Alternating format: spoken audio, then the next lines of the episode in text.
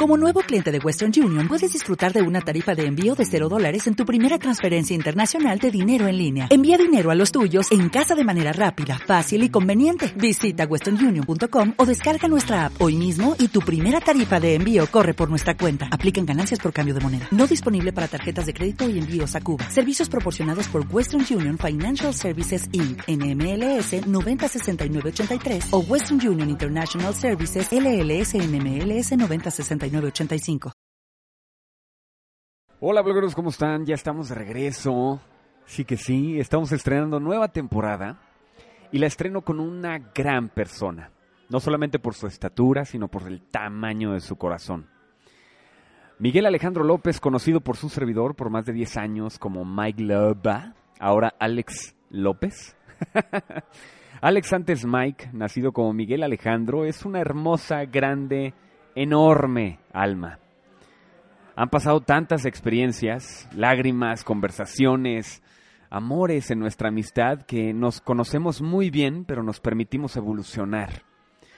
Alex tiene o viene a enamorarse de la vida. Tiene un gran corazón, debo decirlo, una hermosa personalidad y una fidelidad con el impacto social en todo lo que emprende. Antes de empezar esta plática, debo de serles franco, muy honesto, pensé con quién debería de empezar la temporada.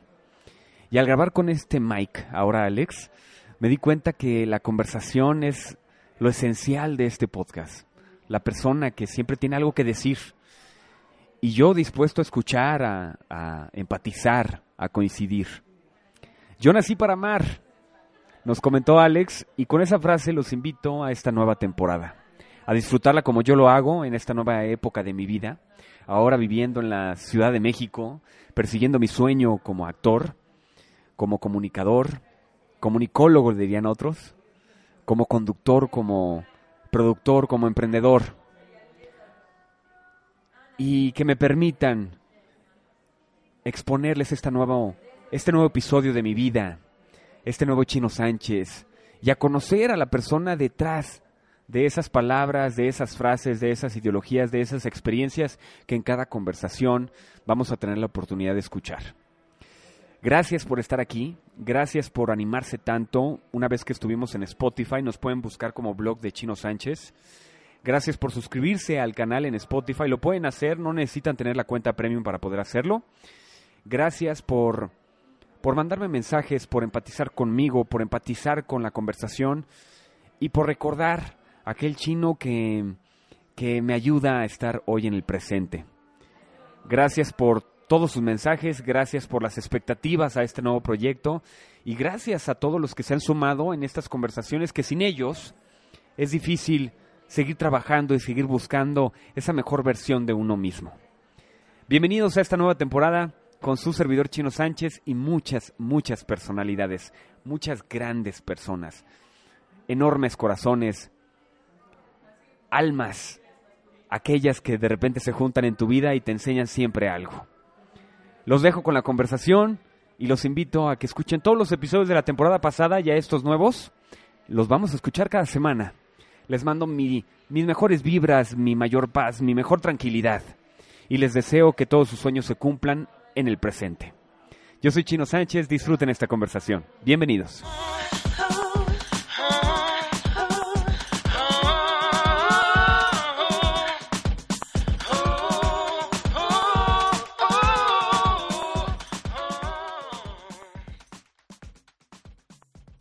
Soy chilango sureño.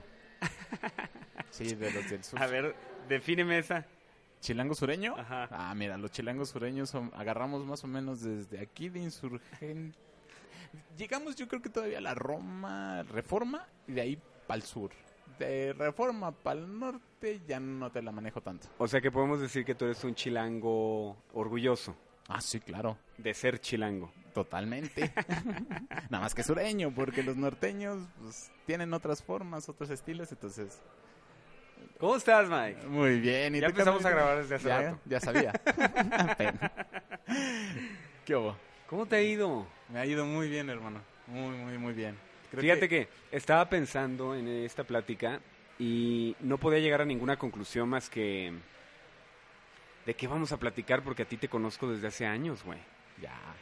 De menos nos, nos conocemos yo creo que ya hace 7, 8 años. Yo le tiraría un poquito más, ¿eh? Ah, sí, cierto. Como por ahí del 2010, 2009. Yo creo que ya llegamos a los 10, brother. Sí, ya llegamos a... No manches, 10 años, hermano. Mr. Mike Love. Mr. Sánchez. Es un placer tenerte en este podcast, güey. Nueva temporada. y tú vas a estrenarla. Wea. ¿Cómo nos conocimos? ¿Te acuerdas? Claro que sí, este... Creo que el primer día que te vi estábamos en las oficinas de los sueños, LOS Sueños. Íbamos con En padre. aquellos momentos, Ay, cuando la vida era más sencilla. cuando no había Face, Nada. ni Twitter, ¿Ah? ¿Qué? ni Instagram. Solamente había el... ah, Nada, hay muchos que no le van a entender, pero bueno. Güey, ¿cómo es la vida sin redes sociales? ¿Te acuerdas? Ah, era maravillosa. Digo, fíjate. ¿Se vale comparar? ¿Se Sí. vale comparar entre esta generación que tiene acceso a toda la tecnología y nosotros que no la teníamos? Cañón, porque imagínate, a mí me, me está pasando con el WhatsApp. Ya antes no, tú y yo no teníamos WhatsApp de jóvenes. ¿Estás de acuerdo? Y este, No existía, güey. Nuestros teléfonos eran unos Nokia que apenas, o sea, con la el poder platicar con alguien por teléfono era algo importante. Es correcto, entonces le hacías una llamada a alguien, ¿no? Alguien que querías, alguien que estaba en tu corazoncito. Entonces hacías la llamada y pues ya, ¿no? Este, terminabas la, la plática y colgabas y te El favor de que te, de que te contestara su, su papá o Ah, su, mamá, ¿no? su mamá, claro, y- Digo, tampoco somos de los setentas. No, o sea, no, no, no, no, no no. hablabas a la casa todavía. No, ya teníamos no. celular, pero Es a veces correcto. el celular era prestado entre los hermanos. Es correcto. Porque hashtag pobres. Eh, hashtag pobres. Pero eh, no, pero fíjate, yo, yo seguía hablando a la casa, ¿eh? Aparte de... que No todos tenían celular. O sea, no, no era algo común, tampoco este, como que muy habitual que todos tuvieran el celular. Entonces sí hablaba la casa. Eh, y tenías O sea, el- todavía le pedías lo- el, el- oye, ¿cuál es el teléfono de tu casa a tu morrita? Por, por supuesto. Y marqué N veces. Y de hecho, como yo marcaba San Luis Potosí. ¡Ah, qué maravilla! Este, llegaban unos cuentones a la casa y me decía mi papá, ¿qué hubo? A ver, ¿qué hubo con eso? Porque te cobraban bien caro la llamada de. Claro, claro, porque aparte si hablabas de casa a celular era un costo distinto. Distinto, Yo sé que para los millennials que nos están escuchando decir, ¿de qué están ¿Qué hablando? están- qué es O sea? ¿cómo? Teléfono en casa, güey. ¿Qué estás- ¿De qué estás hablando? Güey. La verdad es que antes así nos comunicábamos. Y güey. costaba muy caro. Y, hijo, para mí era un ser, ir dosificando poco a poco las llamadas, porque sí, en verdad era, llegaban las cuentas de Telmex que te cobraban hasta lo que quisieras. Y en ese entonces yo no pagaba el, el- el- la factura del teléfono y el que lo pagaba era mi papá. Y sí me la, sí me la refrescaba una que otra vez porque llamaba mucho de larga distancia. Porque el niño es un niño enamorado. Oh, sí. No, hombre, si te dije. Y mira, fíjate qué cosas. 14 de febrero y aquí estamos. ¿Cuál es el amor que te acuerdas que te haya marcado? Ya platicaremos de todos los amores, pero ¿cuál es el amor que te acuerdas cuando estás chavito, cuando estás adolescente, que tienes que... Porque la verdad es que el no tener la tecnología que tenemos el día de hoy eran obstáculos. Sí. Obstáculos que tenías que pasar, ¿no? Sí, O sea, no había forma de que no hablaras ni con el papá de la posible morrita, de la afortunada, ni con la hermana, ni con el hermano como para quedar con ella. O sea, el, el, las vías de comunicación eran más estrechas. Mucho más estrechas. Y era un obstáculo para, para poder declararle tu amor. ¿no? Sí, pues. Aparte, imagínate, cuando estabas hablando con ella, en este caso cualquiera de tus morritas y demás, se oía el teléfono, cómo se descolgaba y era la mamá así como, ¡ya cuelga! Tengo que hablarle a tu tía. Sí, o sea, era, era toda una, una forma de comunicarse y eso es a lo que iba hoy con WhatsApp. Terminas de platicar, ya cierras los mensajes. Para mí es todavía muy impersonal, me cuesta mucho trabajo usarlo. Y este y de repente cuando cuelgas dices, pues ya, ahí quedó. Pero ves a la otra persona que sigue en línea y dices, hmm, Ja, hmm. cuando colgabas antes tú ya te olvidabas, güey. No, no crea más ansiedad, güey. Sí, bastante, bastante más ansiedad. Es raro. Es, eh, Porque ahorita ya, ya puedes ver eh, que ya lo vio. Eh, para los que no han desactivado las dos palomitas azules, las famosas dos palomitas azules de WhatsApp, es ya lo vio, ya lo leyó Ajá. y no me ha contestado. Uh. Antes no tenías ansiedad. No, no sé si... O sea, bueno, eh, el que, el que no te hablara, Pues ¿no? no te hablaba o no te contestaba, pero no puedes hacer nada. O sea, Era más claro en las cosas. Sí, era más directo. Y no te hacía ese tantas chaquetas mentales. ¿Cuál es el amor que te acuerdas que así te embobaste cuando estabas chavito, en la adolescencia? Y que has hecho todo, todo, todo lo posible para conquistarla y te haya dicho que no. ¿Tuviste a alguien así? Uh, claro. Espérame, no venía preparado, deja, saco la lista. no, bueno, mi historia es bastante trágica y este, pero la que más me acuerdo, estaba bien chavito, 12, 13 años. Sí, más o menos. Eh, Precoz el muchacho. Bastante. Eh, se llamaba Lourdes, era mi vecina del condominio, era una chava guapísima. Este, y no, yo estaba enamoradísimo de ella, pero nunca peló. ¿Nunca? Nunca. No, yo le llegué como tres, ¿Llegaste a la ridiculez a, ofrecer tu dignidad? Totalmente. Tanto así. ¿Por qué lo dices con orgullo? Tanto así, imagínate la, el, el, desenlace de ese amor fue la última vez que le llegué. O sea, lo había intentado como tres veces y siempre me, siempre me bateaba. Y la última vez que lo intenté me dijo, mira, suficiente, ahí te va mi, mi discurso. Eres un niño en ese entonces que no vale la pena, estás bien feo, nadie jamás te va a querer, no me vengas con que me quieres, no vales la pena en verdad, ni siquiera lo intentes, no, no, no, no, me destrozó el Era más grande que tú. No, era de la misma edad. sí, no.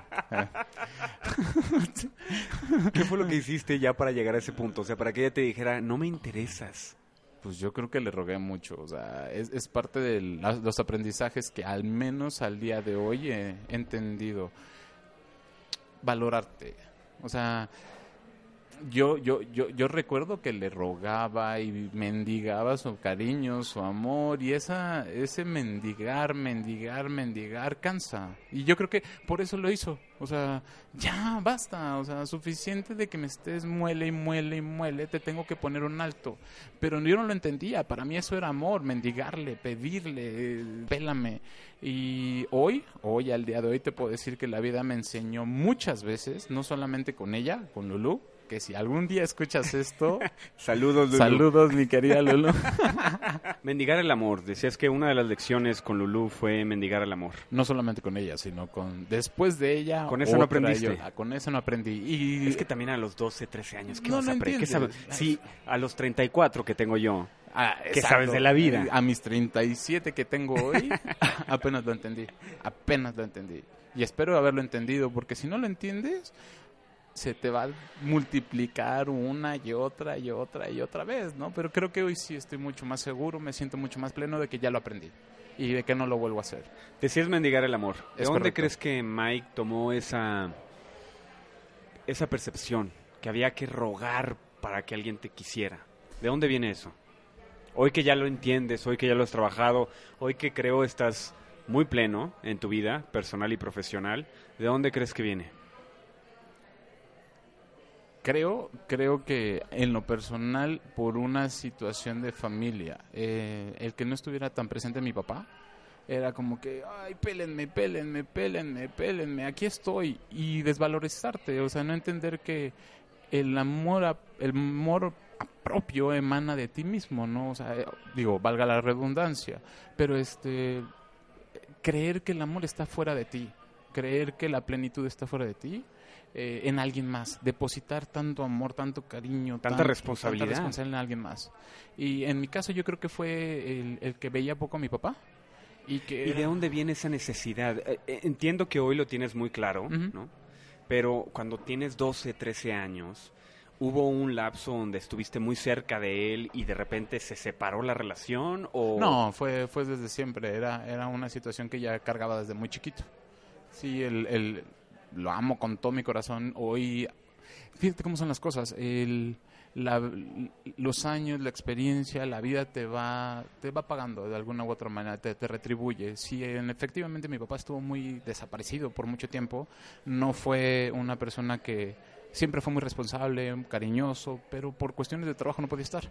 Eh, y hoy en día te puedo decir que es mi mejor confidente, la persona con la que más hablo, le hablo prácticamente diario, se, se fortalecieron los lazos de una manera impresionante. Eh, de chiquito a lo mejor lo quise, no lo podía tener.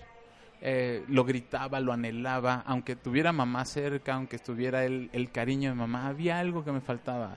Eh, y no lo entendía, Creo que Y- era parte de mi aprendizaje. Y posiblemente no lo sabías. No lo sabía, es de las cosas que en este hippie come flores raro, fresón, trabajador, llámame como quieras, eh, creo mucho en que yo vengo a esta vida a aprender algo. Y una de las cosas que definitivamente y me queda muy claro que vine a aprender es a aprender del amor. Eh, te puedo decir, yo desde los tres años me acuerdo de mi primer amor. Estaba en kinder, se llamaba Jessica. Y era una niña que por la cual suspiraba, pero te lo juro, un niño de tres años suspirando por su amiguita.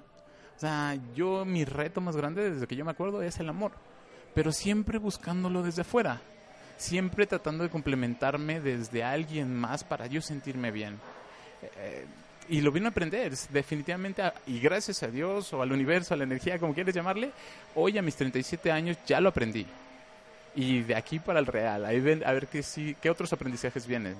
Pero hablando del amor, hablando del amor propio, de la autoestima, híjole, han sido varios años, han sido muchas experiencias muy buenas, eh, retadoras, pero hoy, hoy lo veo mucho más claro, mucho más claro. Fíjate qué curioso. En la, en la primera temporada, que ya está en Spotify, em, nunca trataba de, de primero enfocarme en lo profesional y después en la parte amorosa. Eh, No, no creo que era por la percepción que tenía del amor en ese momento, que fue hace un año y medio más o menos cuando se grabaron esos episodios.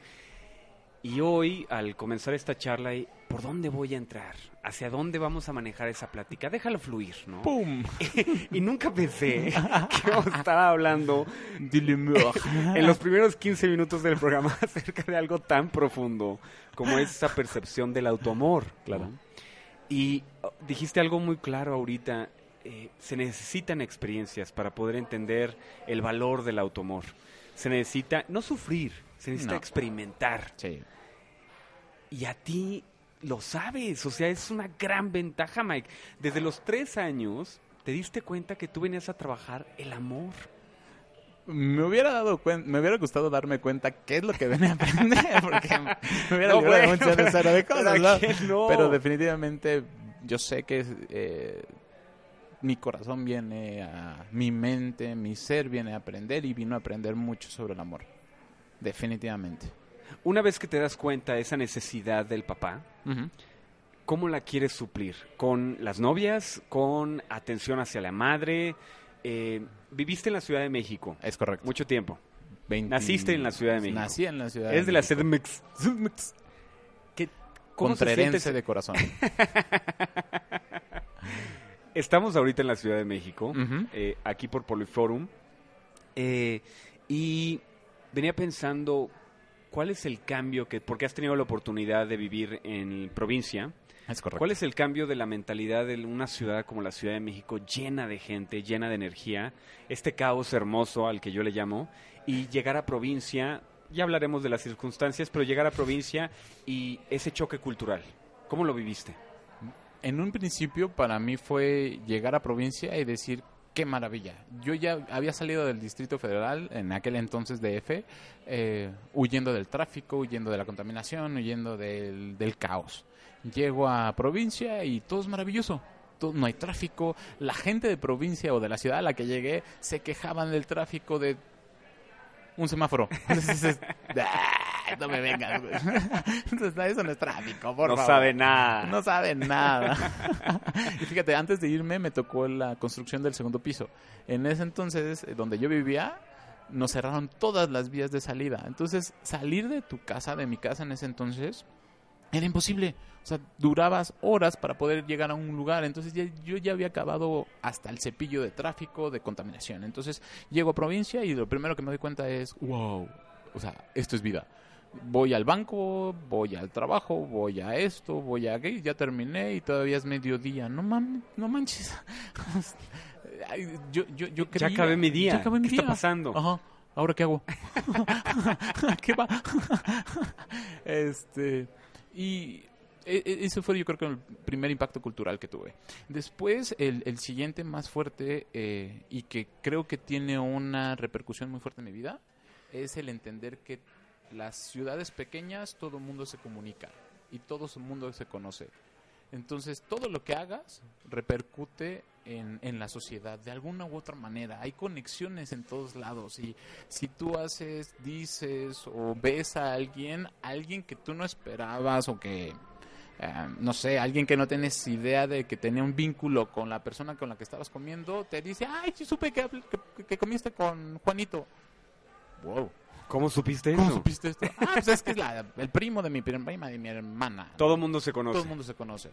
Entonces, y eso, y eso afecta a la sociedad, y eso afecta a la dinámica de la sociedad. Muchos se cuidan. Siento que es. eh, siento que hay, un, hay una, una percepción del cuidarte por el que dirán. Mucho. Mucho es. A gran diferencia de una ciudad más a- grande como la Ciudad de México. Aquí sales y no.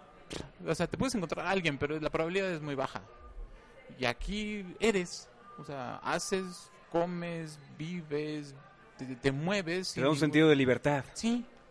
Sí, sí, ya. Que en eh, provincia estás, te sientes más más observado. observado. Totalmente, mucho más observado. Y, y todo el mundo se entera. Es, es, es muy interesante. El- ese es el siguiente choque de, eh, cultural que yo viví. Entonces, desde la dinámica del- de tu movimiento como tu dinámica social cambian abismalmente.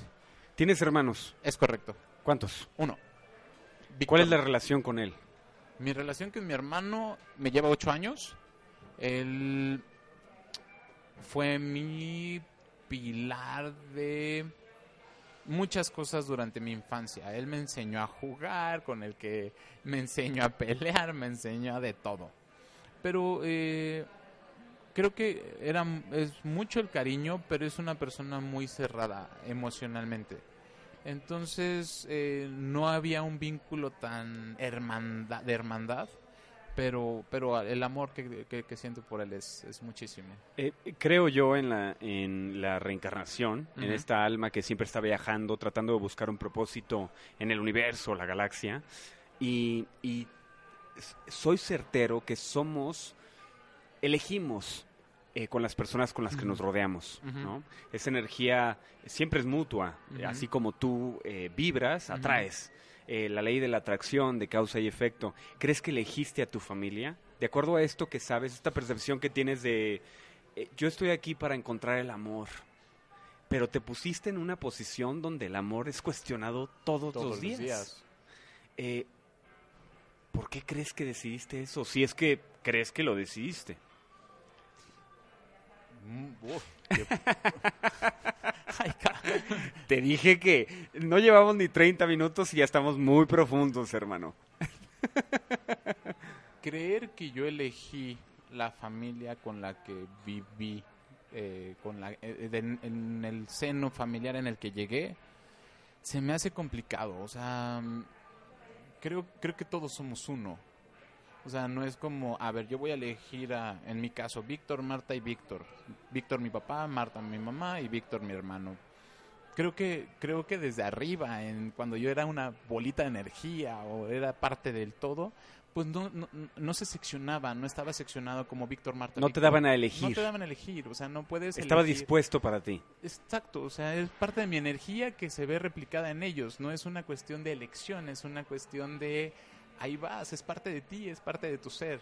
Entonces, ahí estás. Y no solamente Víctor, Marta, Víctor, sino Armando, eh, Arturo, Alejandro, Tina, Juan, pum, pum, pum. Es impresionante. Yo creo que no hay una lista de personas que, le dices adiosito a la energía, a la galaxia. A ver, quiero que se me cruce A, B, C, D, E, F, G, H, I, J, K, W, A, W, W. Es parte del todo, es parte de la magia de lo maravilloso que es esto conforme vas evolucionando, la energía se transforma y es parte de lo que dice Einstein, ¿no? O sea, la, la- el- eh, la materia no se destruye ni se este, crea, solo se transforma. Conforme vas transformando, las realidades se van adecuando a lo que vas eh, necesitando en ese momento, creo yo.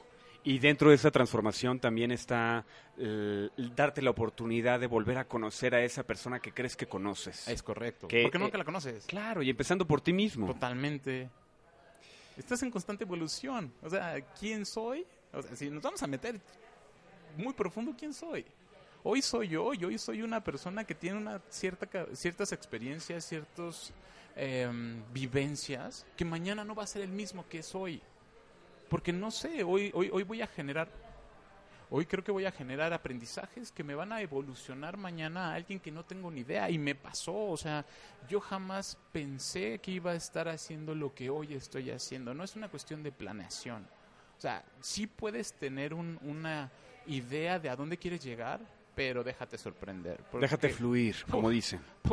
No tienes idea, o sea, en verdad, en verdad no sabes ni cómo, ni de dónde, ni de dónde llega, ni el momento, ni el instante en el que de repente el destino, la, tus propias experiencias, tus propias decisiones te van conformando un camino. Está impresionante.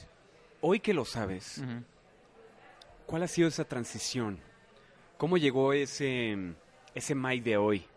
¿Cuál fue el...? Creo, creo, y, y hay- gente que tiene la fortuna que le pasa esto, ya sea que toque fondo, o que toque fondo del fondo, Sí, o que toque fondo del fondo del fondo del fondo, sí. y te das cuenta que estás en una posición en la que no quieres estar, que estás fuera de sí, no te sientes dentro de tu propia piel, hay algo que te incomoda, hay algo que no te deja evolucionar, y estamos aquí para evolucionar.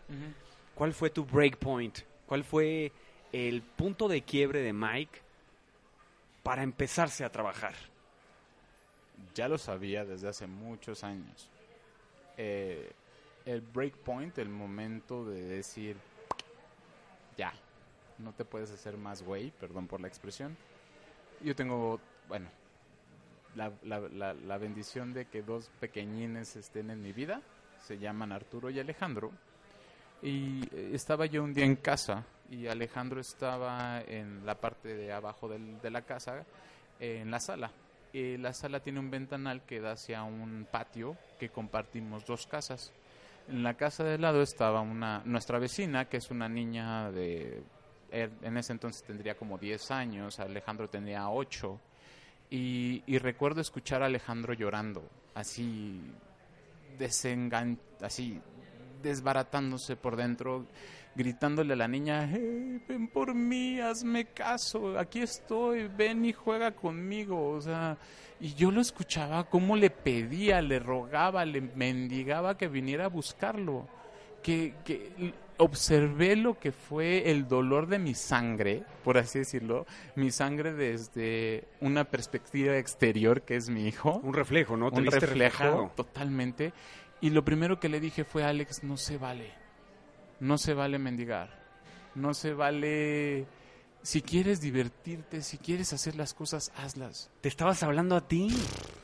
Grueso. Era un decírmelo a mí. O sea, alguien, un, un muy, muy buen amigo me ha enseñado que cuando señalas con un dedo, hay tres de regreso. O sea, no se lo estaba diciendo a él, me lo estaba diciendo a mí. Y decir, hey, o sea, ¿qué le estás enseñando? ¿Qué está aprendiendo? Hay un sinfín de... Las historias están tan llenas de perspectivas, tan llenas de perspectivas. Eh, yo puedo tener una versión de la historia, eh, en ese entonces eh, mi expareja podría tener una perspectiva distinta. ¿Qué hice bien? ¿Qué hice mal? ¿Qué hizo bien ella? ¿Qué, hizo, qué hice bien yo? ¿Qué hicimos? Ya está de más.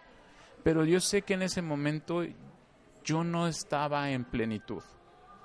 Por X o Y razón, parte de mi aprendizaje, parte de lo que vengo a vivir, parte de... No, es mi mejor maestra. No tengo más que cariño y amor hacia mi maestra. Es, es, es, es muy interesante. Eh, ¿A quién consideras esa maestra? Alejandra, mi expareja. Es, es un ser maravilloso, una persona que me abrió su corazón, a la que yo le entregué mi corazón, pero que por algún motivo o alguna razón veníamos a aprender uno del otro. Divorciado. Es correcto. Casado, ¿cuántos años? Diez años, Eh, dos hijos. dos hijos. Lo digo porque lo conozco, no, Sí. no porque soy... Adivino. Ay, güey. Su pinche madre. Eh, llega a tu vida Alejandra con un Mike que desde los 12 años, hoy que lo sabes, en ese momento no lo sabías, venía mendigando amor Sí. por esta falta eh, paternal en su vida. Sí, es lo que yo creo, ¿no? ¿Qué es lo O que recibió Alejandra en ese momento? Cuando dijiste, sí, nos casamos, empezamos una relación y de ahí fueron 10 años de, de trabajo continuo, de darte golpes en la cabeza, de cuestionarte posiblemente qué estoy haciendo aquí, por qué me metí en esto y cómo llegó esta resolución. ¿Cómo llegó Alejandra a tu vida? Alejandra eh, llega por un vínculo familiar. eh, Es la sobrina de la esposa de mi primo hermano. La conozco en el 2000. Eh, empezamos la relación de noviazgo. Ella vivía en San Luis, yo vivía aquí en la Ciudad de México. Y por ocho años fuimos novios. Y fue el por qué te fuiste a San Luis un- Es unos correcto. años. Después, cuando, cuando me casé, por cuestiones de trabajo, por todo, todo se juntó. eh, me- tuve una oportunidad de chamba en General Motors San Luis Potosí. Este, se- todo se conjugó para que yo pudiera llegar, vivir ahí, tener casa, eh, casarnos y, empezar una vida en, en- en familia. Eh, ¿Recuerdas cuando la conociste? Sí, claro.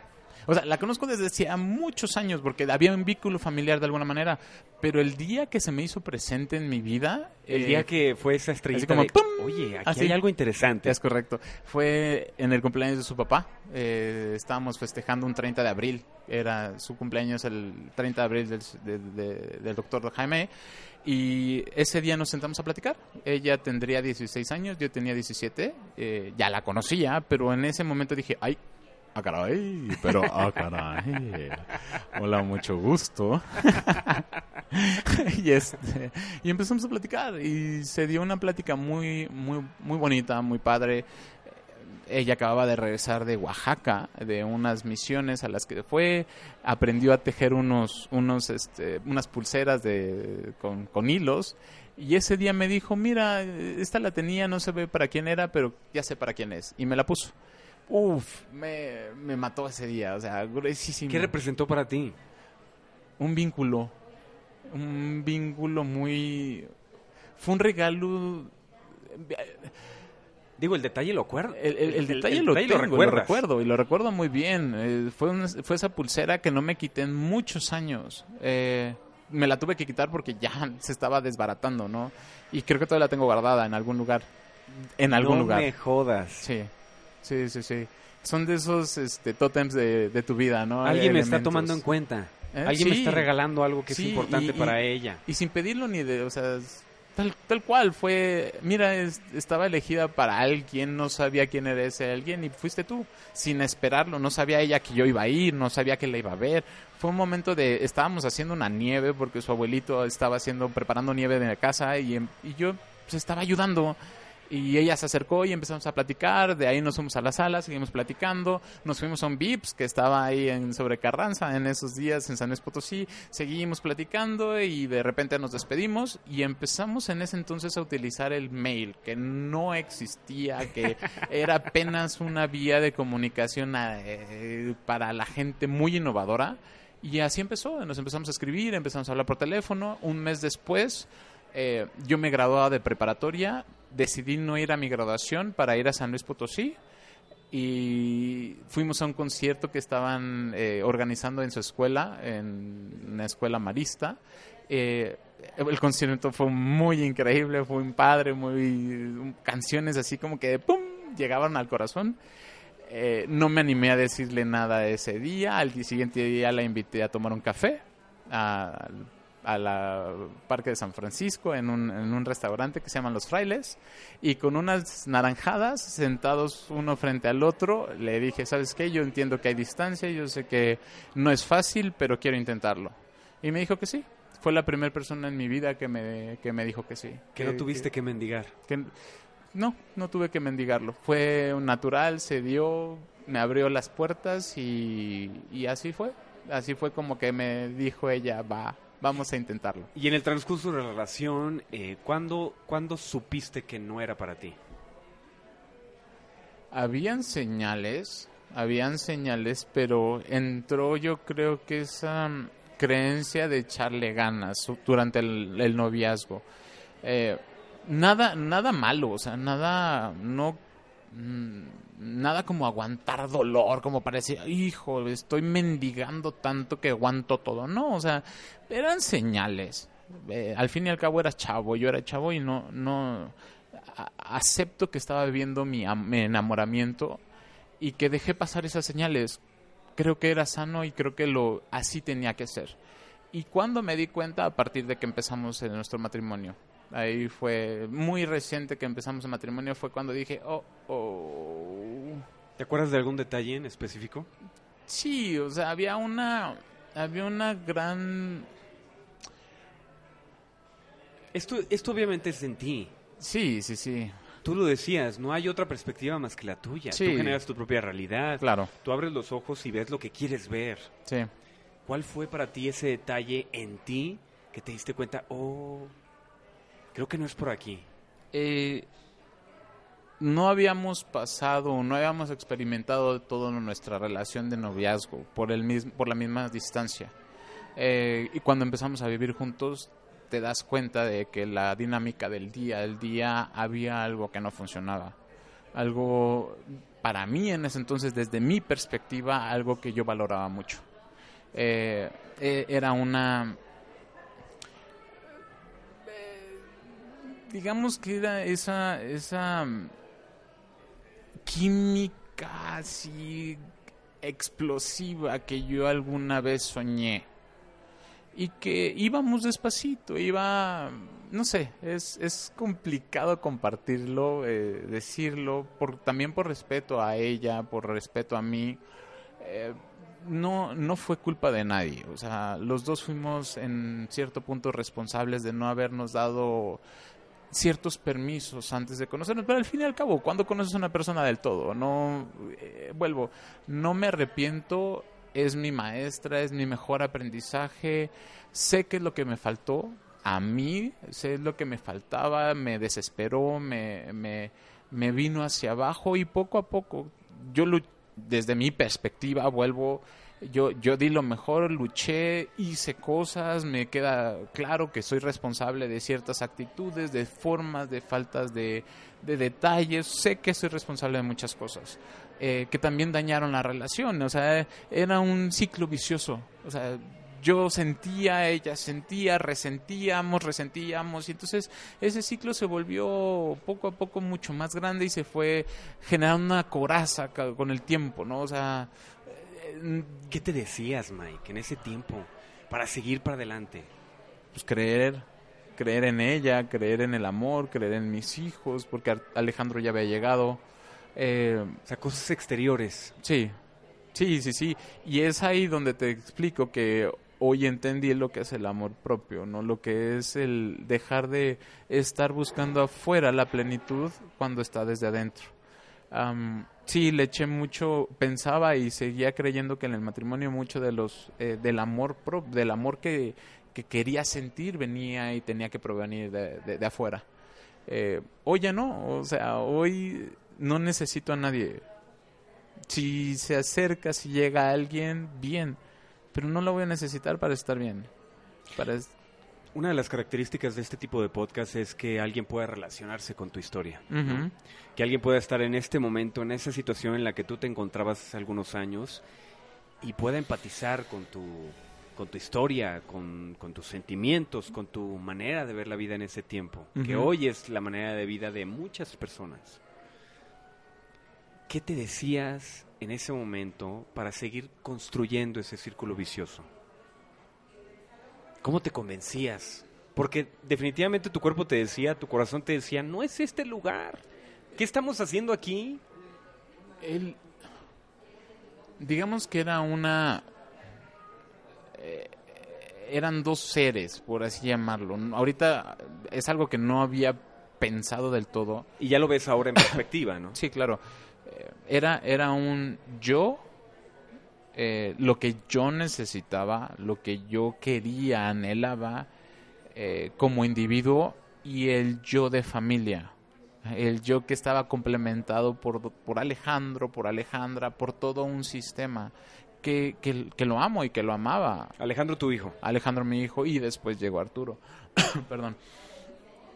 Y era, e- era un- una confrontación entre... Ah, no embonaba el yo con el todo. No sé si me explico. O sea, eh, pero, pero sabía que podía luchar y sabía que podía darlo y seguir adelante porque eso es, yo siento que es una de mis grandes habilidades, ser perseverante.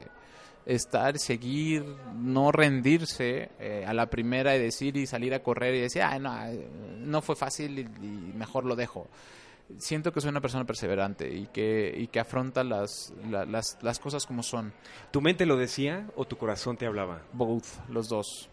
Yo, le- yo recuerdo mucho mi mente decía, tú puedes, tú puedes, tú puedes. Y mi corazón decía, no quiero quedarme solo. Ahí está Alejandra, ella me quiere, ella da lo mejor de sí. Yo le quiero dar lo mejor de mí, pero había, faltaba algo. Algo que volvemos. No es una cuestión ni de ella ni de mí, es, siento que es algo que tenía que faltar en el, en el, en el, en el puzzle, en el, en el rompecabezas para que nunca lograra armarse, para que lográramos aprender los dos. Era, era una pieza que no, no nos pertenecía y que debíamos de entenderlo, verlo, visualizarlo, entenderlo y pues entender que simplemente ese, ese rompecabezas no era para que se quedara para el fin de los tiempos, ¿no? Entre ella y yo. Entonces, pues así se dio, o sea, mi mente y mi corazón fueron los que dijeron y se dieron cuenta en su momento, no, ya no más. Y, y yo fui el que tomó la decisión, eh, me costó mucho trabajo, fue muy difícil, No fue de un día para otro. no fue de un día para otro, fueron muchos años, fueron muchas ¿Quién era tu apoyo en ese momento? ¿Tu familia? ¿Con quién podías No, mis de estas cosas? Mis hijos, no, era mi apoyo, o sea, eh, mis amigos, tengo varios amigos con los que platicaba, con los que rebotaba, eh, gente que tenía experiencia en... No puedes negar que había una presión social de mantener la familia unida. Claro, social, fíjate, e- era una presión social por ambos lados. Gente que me amaba, gente que me quería, que me decía, ¿qué haces? O sea, sabem- sabes que no estás bien, ¿qué estás haciendo ahí? Y por el otro lado, otra presión que te decía, venga, tú puedes, échale ganas, o sea, desde el exterior vas, vas a encontrar N cantidad de, de información, la que quieras. Toda se puede contraponer, o sea, nunca va a haber, no vas a encontrar una respuesta clara a tus dudas. Siempre va a haber información que se contraponga, o sea, alguien te puede decir toma leche porque es rica en calcio y tengo otro gran amigo que estuvo contigo que te dijo la leche es mala porque tiene ciertas eh, eh, an- antibióticos, bla, bla, bla, El punto es que la decisión El- siempre va a ser el- tuya. La tuya. O sea, al fin y al cabo, la, la decisión, la, la mejor, la decisión, la mejor decisión que puedes tomar es la tuya. Eh, con la información que tienes y darle. Pero cuesta. O sea, deja- ¿Por qué crees que cuesta? ¿Porque tienes que Miedos. aceptar muchas cosas tuyas? Sí, miedos, aceptarlo, eh, creer en el fracaso. Esa es una de las características también yo te, que, que yo sé que tenía, que era el miedo al fracaso. Eh, me había creado una ilusión desde muy chiquito que tenía que ser perfecto. Era, un, era una ilusión que yo tenía que no me podía permitir fallar. Creo que me hace, y esa es una de las características del por qué sé que soy perseverante, porque me gusta dar lo mejor de mí, no me gusta fallar. Pero hoy ya soy mucho más amoroso conmigo y digo, si la fallas, no pasa nada, o sea, no te va a pasar nada, no te mueres, no te no no te levantas y punto y sigues adelante. Pero no no se contrapone con la idea de que quiero ser mejor y que quiero dar lo mejor de mí para que salgan las cosas bien es, es esa dualidad, ¿no? O sea, no, no existe ni blanco ni negro, o sea... es ese balance, ese equilibrio que siempre estamos buscando. La tierra lo busca, la naturaleza Claro. lo busca, el equilibrio y el balance. Claro, pues podemos decir que una tormenta puede ser lo peor del mundo, pero es necesaria para mantener el balance. Eh, la perfección, el, el, el- el querer ser perseverante, son, son eh, el miedo al fallar. O sea, te das cuenta, es blanco y negro, pero ¿cuál es, cuál es la verdad? Pues es el ching y chang, es, es el saber convivir con ambos, no creer que uno es mejor que el otro. Eso creo. En esta construcción de la propia realidad, también como tú comentas, hay ciertos mentores, cierta gente que vibra contigo, que posiblemente te ayudó a salir de algún bache o te ayudó a tomar una decisión importante en tu vida, siempre y cuando la decisión quede en ti. Eso Siempre. es algo súper importante. No puedes decir que, o sea, eh, el, yo creo que sí ese es el error más grande que puedes cometer como un ser humano, pensar que tomas decisiones eh, derivado de que alguien más te dijo qué hacer. va a haber gente que te diga, o sea, va a haber gente que te va a decir, te recomiendo A, B o C, pero al final del día tú eres el que toma la decisión o no la tomas, pero al fin y al cabo el responsable de la decisión eres tú. Y hay que tener los cojones Totalmente. para aceptar esa responsabilidad. Sí. Yo eh, duré 10 años no tomando la decisión, o menos de 10 años, eh, tal vez 8 años no queriendo tomar la decisión. Y me hago responsable de eso, sé que fui yo, y por alguna razón la tenía que vivir. Y Hoy que eres viví dos hijos, ¿Es correcto? eh, que tú tuviste ausencia de tu padre. ¿qué es lo que haces? ¿Qué es lo que te gustaría que tu hijo viera en ti? El día de mañana en algún podcast, en el 2500 podcast, que yo pueda hablar con Alex y decir y escuchar su historia, su versión de la historia, su perspectiva de lo que hoy Mike ha intentado no hacer y hacer. ¿Qué es lo que te gustaría dejarle a tu hijo y cómo estás trabajando eso para no repetir los errores que te que no que te privaron, No, porque como tú dices todo es experiencia, sí. pero que ojalá tu hijo tenga una vida distinta a la tuya. ¿no? La va a tener, eso es un hecho. Eh, creo que rompí patrones. Creo que... ¿Cuál es el más importante para ti? Ese patrón más importante que ya sabes que rompiste. Híjole, el... No porque mi papá no lo tenga o mi mamá no lo tenga, pero es eh, para mí el hecho de decir voy a ir en contra de lo que es lo normal y me voy a aventar a hacer lo que yo siento y creo que es benéfico para mí o beneficioso para mí, no, no, lo, lo que es bueno para mí.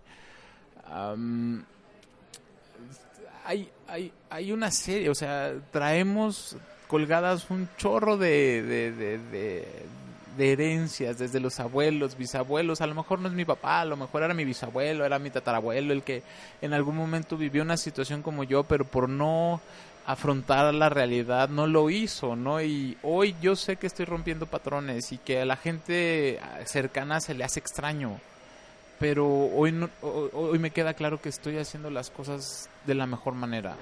El, para mí, vuelvo, es, es, es darme cuenta del valor que tengo hacia mí mismo, el, el, el, el amor hacia mí. ¿Cómo se lo expresas a tu hijo? más allá de las palabras con las acciones, que me vea, que me vea, no- lo veo los fines de semana y transmitirle desde mi, desde mi actitud, desde mi forma de verlo, de platicar y no necesariamente de decirle tú vales mucho, tú vales mucho porque al fin y al cabo son palabras, o sea, y es un niño de 8 años, difícilmente está procesando, no digo que no lo haga, pero difícilmente puede entender el trasfondo de las palabras, ¿no? Porque porque no, no, no entiende lo que yo viví y a lo mejor mis palabras tienen una carga muy eh, importante experiencias, pero él no las va a percibir, no las va a entender. Entonces, desde mi acción, desde que me vea, desde que soy feliz, desde que lo veo y sonreímos y hacemos, jugamos y decirle, decirle venga, tú puedes, estás seguro, eh, no sé, es, es, es, es actitud, es, es ejemplo, O sea, para ti sí es muy importante la frase de la acción es mucho mejor que las palabras. totalmente. Las palabras, Son más fuerte, uf, impactan más. Total, eh, pues, el, el- el- yo no sé, pero creo que el día, el break even, el, el punto de quiebre de mi vida fue verlo a él llorando, pidiéndole a esta niña, que no es responsabilidad de la niña, ¿no? O sea, pero ver a mi niño, eh, a Alejandro, eh, fue, fue, ¿de dónde lo aprendió? ¿Cómo lo aprendió? Ah, qué fuerte. Desde las ¿En qué acciones. espejo te- se- se claro? Claro, y, y son acciones no solamente del papá o de mamá, ¿no? O sea, él, él de alguna manera aprendió todo. A lo mejor habrá quien pueda decir, sí, fue el papá, fue la mamá. Vale madres, perdón por la expresión. Simplemente lo estaba aprendiendo. Y hoy desde mis zapatos, mi responsabilidad es que vea a un papá en plenitud, vea a un papá que vive, que vibra con el hoy, que se ama y que por alguna extraña razón, a pesar de que la vida hoy eh, pudiera presentarse difícil, se está acomodando y se está acomodando de manera que yo no tenía idea que se podía acomodar. Em, y y es, un, es un proceso que a él le va a llevar. a- no de la noche a la mañana va a dejar de tener sus actitudes, su experiencia, todo lo que ha eh, sumado a su mente, a su corazón por ocho años. Y no con siete o ocho meses va a cambiar. Esto se va a llevar a tal vez otros ocho años. Desde, el, desde la... eh, desde su visión de cómo ve a su papá, pero después de tal vez cinco, tres, no sé cuál sea la, la- la respuesta, no sé si haya una respuesta en tiempo, pero yo al menos creo que voy a dar lo mejor de mí para que él lo vea y se replique y se espeje en su papá y diga, ay, o sea, La amor importancia, claro, Claro. la importancia del amor. Hacia uno lo mismo. importante Sí. eh, que define muchas cosas y aspectos de nuestra vida, Y Mike. fíjate, y fíjate algo bien interesante, yo tengo años trabajando con el desarrollo humano, con liderazgo, con comunicación, todas esas habilidades blandas que todos los seres humanos tenemos y que necesitamos desarrollar y que tenemos el, la teoría. Muchos tenemos la teoría, o sea, sales, hablas y eh, en una conversación es normal hablar del amor propio. Sí, el autoestima, sí, eh, es muy importante, pero ¿quién lo está viviendo? O sea, está cañón que todos conozcamos la teoría, pero te puedo asegurar que eh, no porque yo hoy ya viva en una plenitud total o que yo tenga la verdad absoluta, pero salgo a la calle y veo caras y digo, changos, no estás viviendo, no te estás disfrutando, no estás... Y, ojo, y, esto es bien importante y te la quiero compartir. Cuando Alejandro me enseñó, o fue el momento en el que tomo una decisión y digo, ya no puedo más, y no debe de seguir así. Y, pero semanas antes, eh, yo había ido por él a la escuela, y creo que le compré una paleta de limón veníamos del- en el carro y de repente me dice, ay papá, hoy es el mejor día de mi vida. Como adulto ese día le digo, ay, ¿cómo va a ser el mejor día de tu vida? Te estás comiendo una paleta de limón, o sea, mejor día de tu vida es Navidad o... Y en ese momento fue un madres. Hoy es el mejor día de mi vida. Me lo enseñó Alejandro. Me lo, me lo hizo ver. No la teoría de 12 años de estar trabajando en o estar acompañando gente en desarrollo humano. Mi hijo de 8, en ese entonces 7, 8 años, me dijo, papá, hoy es el mejor día de mi vida. Y esa frase la traigo todos los días. Hoy es el mejor día de mi vida. ¿Por qué? Porque es el único que tengo. Y porque a lo mejor puede ser una paleta de limón. Una paleta de limón me puede hacer el mejor día de mi vida. Y el, esta plática me puede hacer el mejor día de mi vida. Y el platicar con alguien puede hacer el mejor día de mi vida. El que se me rompa una uña, no sé, güey. O sea, El estar hoy- presente. Estar presente porque hoy es el mejor día de mi vida, porque no tengo más. Pero te lo pueden decir. Es, no sé cómo, a mí en lo particular me llegó desde el- desde los ojos de mi hijo, de un niño que al que podrías decir, ¿qué te puede enseñar un niño? ¿Qué le puede enseñar un niño a una persona de treinta y tantos años? Pues, ¿qué creen? Te enseñan todo.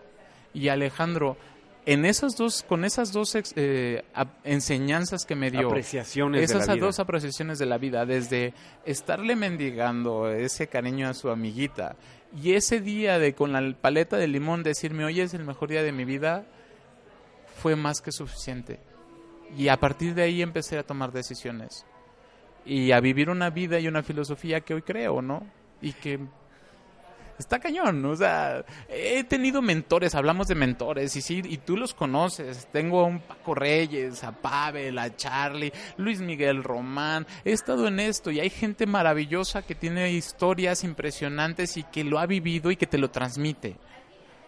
Y lo entiendes, entiendes la teoría, lo entiendes las palabras, pero hacerlas real aquí adentro en el corazón y en aquí en la mente es, es, es, es, complicado. Necesitas que te pase algo, algo, algo que te mueva de tal manera que, que te caiga el 20 y que digas, ah, ya Es que bien entendí". dicen, ¿eh? Hay una frase muy importante que el maestro no aparece hasta que el alumno está listo. Y mira, tu maestro fue un niño de Mi- ocho años. Mi maestro es mi... Y mi maestra es Alejandra. Y mi maestro son todos. Pero en particular Alejandro es el que me ha enseñado mucho y el que sigue, que es Arturo, que también me sigue enseñando a disfrutar de la vida. Él tiene una situación con sus piernitas. Va bien, va en desarrollo. Pero le vale madres el mundo. Lo ves y corre, Para se él no cae, hay se levanta. No hay límites. No hay límites. Se levanta y sigue corriendo y corre medio medio chuequito y se cae y- pero le vale madres y se levanta y él, él tiene una seguridad impresionante o sea ¿De dónde vienen tus maestros? Y hoy tengo grandes maestros que yo no tenía ni idea que se me iban a aparecer en la vida. No, ya no son solamente mis hijos, tal vez son otros niños, otras, otras personas, otros seres humanos que el haber tomado decisiones me está, me está mostrando un sinfín de posibilidades de personas que nunca hubiera conocido, jamás, jamás. Estoy en un reto de la abundancia, 21 días. Son 21 tareas que hay que hacer. Y la tarea del día de ayer se pega mucho con lo que estamos platicando de las acciones valen más que las palabras. Eh, no quiero yo eh, adelantar nada ni hacer un spoiler alert para la gente que quiera hacer ese reto de 21 días, pero eh, en una de las tareas, que fue la de ayer, había que recordar cinco momentos importantes que trajeran abundancia. Y la definición de abundancia viene de la realidad de cada quien, la perspectiva de cada quien. Y una de esas cinco eh, vivencias que tuve fue un viaje que tuve con mi papá. Y recordaba no el viaje per se, sino la actitud tan fresca y tan vulnerable y tan suya que era de mi papá. Es lo que más recuerdo del viaje. Esa acción de ir al cine y al final él se conmovía y lloraba. Y ver a tu papá llorar es como Es- un acontecimiento Grueso, grueso. güey. grueso. Pero se te queda marcado. Dices, oye, si él llora, ¿por qué yo voy a ocultar esos sentimientos al mundo? Si él tiene ese poder de vulnerable de mostrarlo y que le valga madre el mundo, inclusive la opinión de su hijo, date. La, abundancia, creo que ahí está el reto. La abundancia no es igual a dinero, ¿no? Que es donde creo que ahí falla, falla el término y las- la concepción social. Abundante es tener recursos materiales infinitos. Who knows, ¿no? O sea, la abundancia es poder llorar, sacar tus sentimientos, vivir el hoy. Lo demás llega. Y yo sé que parece cuento de galletita china. güey. Que sí, la abundancia llegará. Llega. Llega, pero desde, desde la abundancia en sí mismo. Hoy, hoy alguien me felicitó en WhatsApp, algo que no hacía, y te digo que hoy empiezo a, a usar más. Y me dice que el mundo te llene de paz, de alegría, de amigos.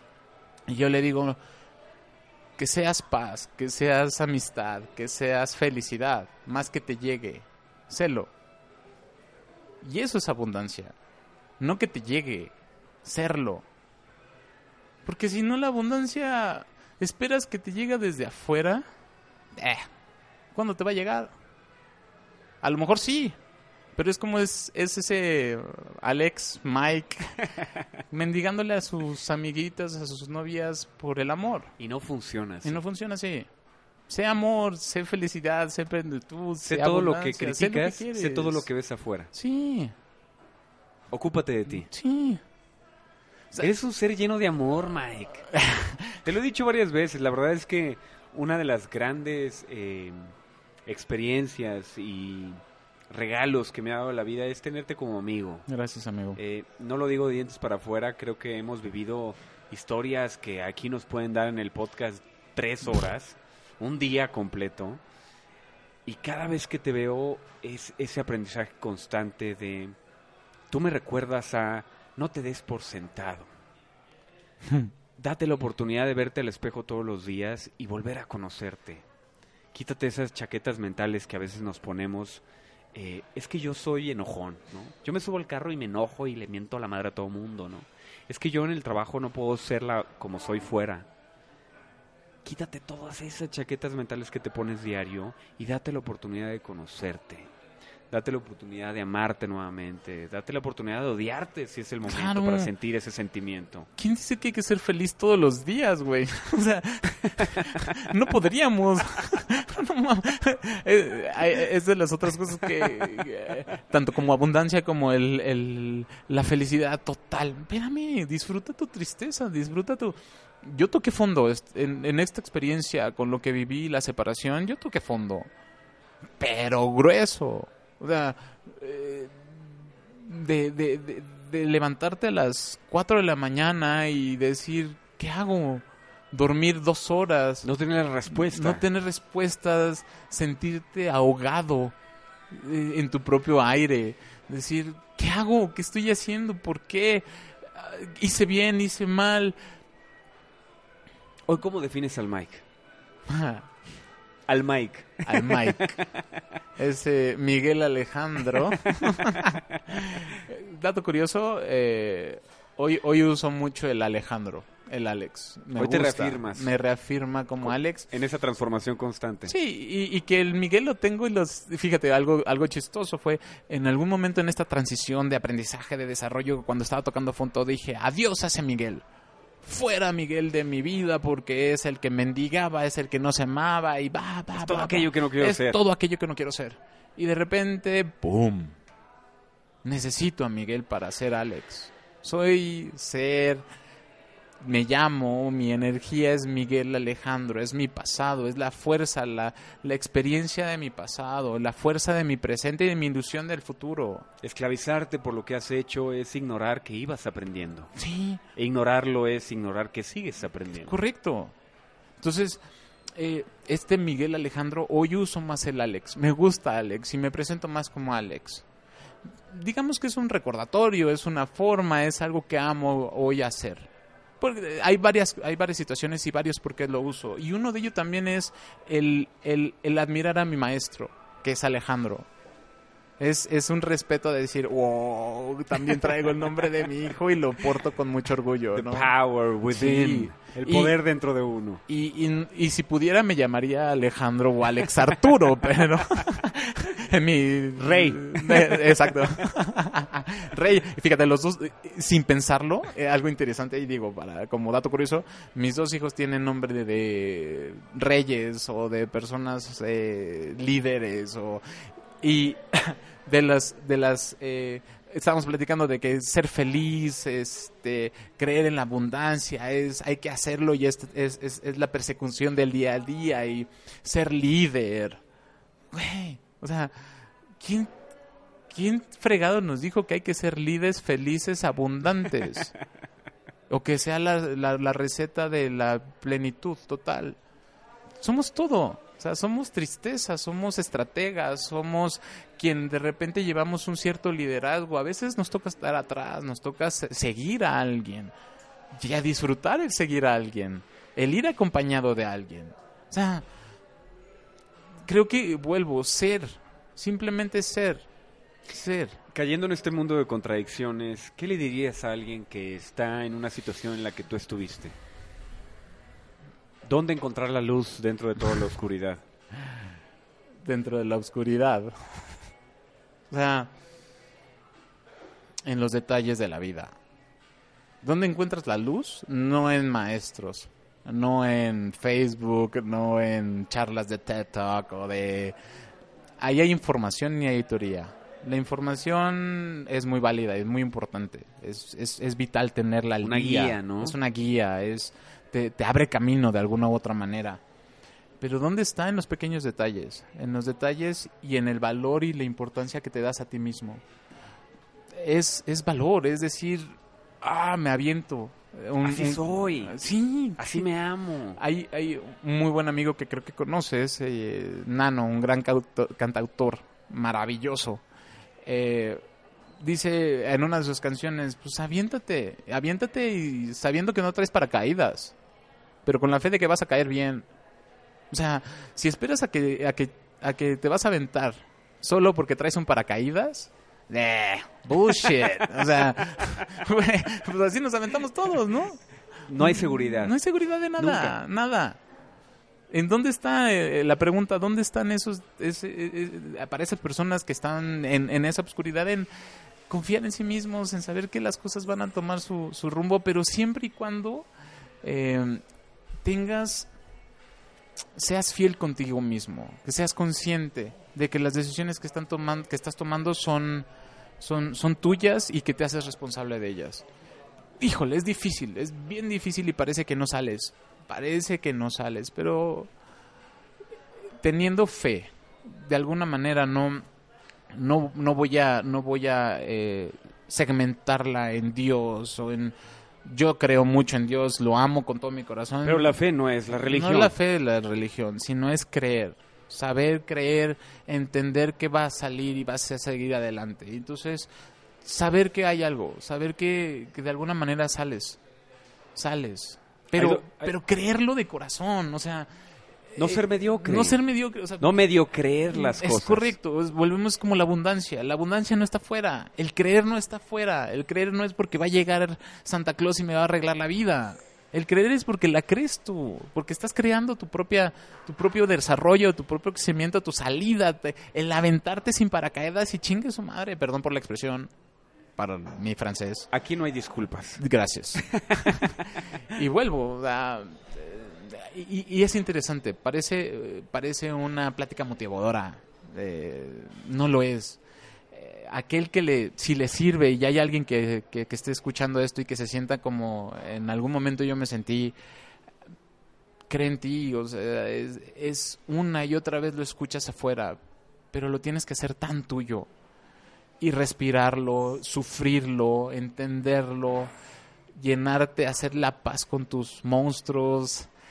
En alguna de las cosas que hice, dibujé un monstruo. ¿Quién es ese monstruo? ¿A quién le tengo miedo? ¿Por qué le tengo miedo? Hice la paz y hice el amor con ese monstruo. Porque son mis miedos y los amo y no pasa nada. Busca la ayuda. Sí, La respuesta y la decisión va a ser tuya. Siempre. es Pero hay gente que te puede ayudar. Eso sí es cierto y, y- y- y se me olvidó. El, el pedir ayuda no significa que no puedas. El pedir ayuda significa que no estás solo. O que no estás listo No, todavía. no estás listo pero todavía, pero todas hay las gente, capacidades. hay quienes, hay quienes te, te estrechan su mano y te dicen, hey, puede que te quedes quedado allá abajo, pero yo te ayudo a salir adelante. Te ayudo y te doy un empujoncito. Y en mi vida ha habido, en, este, en esta fase, muchas manos que me han ayudado. Pero yo vuelvo, no creo que se hayan, no creo que se hubieran aparecido si no hubiera tenido una fe o una creencia de que las cosas que estaba haciendo las estaba haciendo por bien y por bienestar y, y no por lastimar a nadie más. Hay dos definiciones que me llevo de esta plática. Eh, la definición de dos palabras en latín, eh, confianza, que viene de una composición de con fe avanzas, y la fe es creer en ti, y no hay que ser mediocres, es decir, no hay que medio, Medio creer creer. que las cosas van a suceder, porque si no, no hay avance. El universo no te va a regresar esa energía, te va a regresar la que, les, la que estés dispuesto a darle. Mike, muchas gracias. No, ¿de qué? Ha sido una plática súper buena, güey. De verdad.